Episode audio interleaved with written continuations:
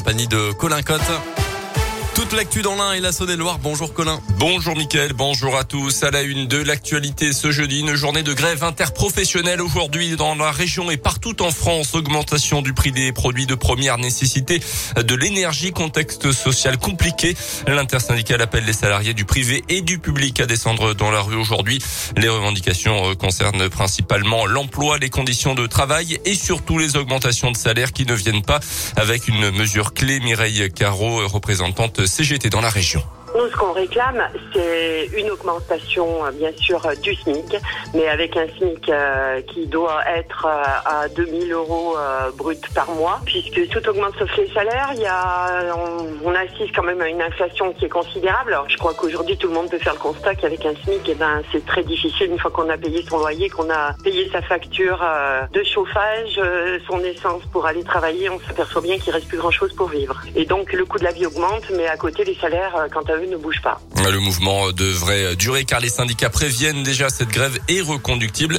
D'abord que le rassemblement des syndicats de l'éducation nationale est prévu à 14 heures devant la direction académique avant une manif publique privée devant la préfecture une demi-heure plus tard. Un Macron rendez-vous à 14h30 aussi place Genevesse. Une tentative d'arnaque à l'assurance à Bourg. Ça s'est passé en début d'année. En pleine nuit, un homme a incendié un véhicule sur les voies de circulation avant de rentrer chez lui. Ce qu'il ne savait pas, c'est qu'un policier l'a pris en filature et l'a photographié en train de prendre la fuite. L'individu qui en fait le propriétaire du véhicule a déposé plainte le lendemain pour le vol de sa voiture tout en prévenant son assurance. Il a évidemment été interpellé et placé en garde à vue. Il sera prochainement convoqué devant le tribunal. Il serait à l'origine de 62 000 faux passes sanitaires partout en France. 13 personnes interpellées mardi et mercredi dans les régions lyonnaises et parisiennes.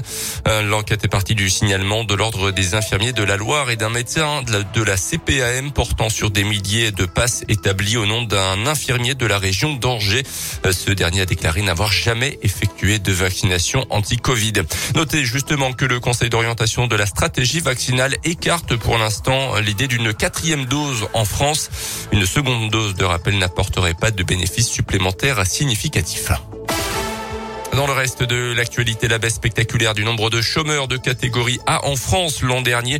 479 600 personnes ont retrouvé un emploi en 2021, soit une baisse de 12% du nombre de personnes inscrites à Pôle emploi et n'exerçant aucune activité. Mais cette baisse suit une hausse non moins spectaculaire en 2020, plus 7,5% au plus dur de la, récession euh, due au Covid. Plus de transparence dans nos assiettes. À partir du 1er mars prochain, tous les établissements servant de la viande devront en indiquer l'origine. Un décret a été publié au journal officiel. Ça concerne notamment les cantines scolaires, les restaurants et les restaurants d'entreprise également. Cette obligation ne concernait jusque-là que le bœuf depuis 2002. L'emballage devra obligatoirement préciser le pays d'élevage et le pays d'abattage également. D'après le ministère de l'Agriculture, 50% des viandes consommées dans les cantines scolaires sont importées. C'est le cas de 60% des volailles en restauration collective. Les sports et en basket, la Gelborg se redonne encore un petit peu d'air en Eurocoupe. Victoire face à Ljubljana. Hier soir, 76-69 à Equinox. Les Bressans sont septièmes de leur groupe d'Eurocoupe. Les huit premières places étant qualificatives pour le top 16. C'est la deuxième victoire de rang de la GL en Coupe d'Europe après Venise la semaine dernière. Et puis les Bleus du Hand qualifiés justesse hier pour les demi-finales de l'Euro. Victoire 30 à 29 contre le Danemark. Des Bleus qui étaient menés à la mi-temps. Les Bleus champions olympiques euh, l'été dernier à Tokyo joueront contre la Suède en demi-finale. Ça sera demain soir.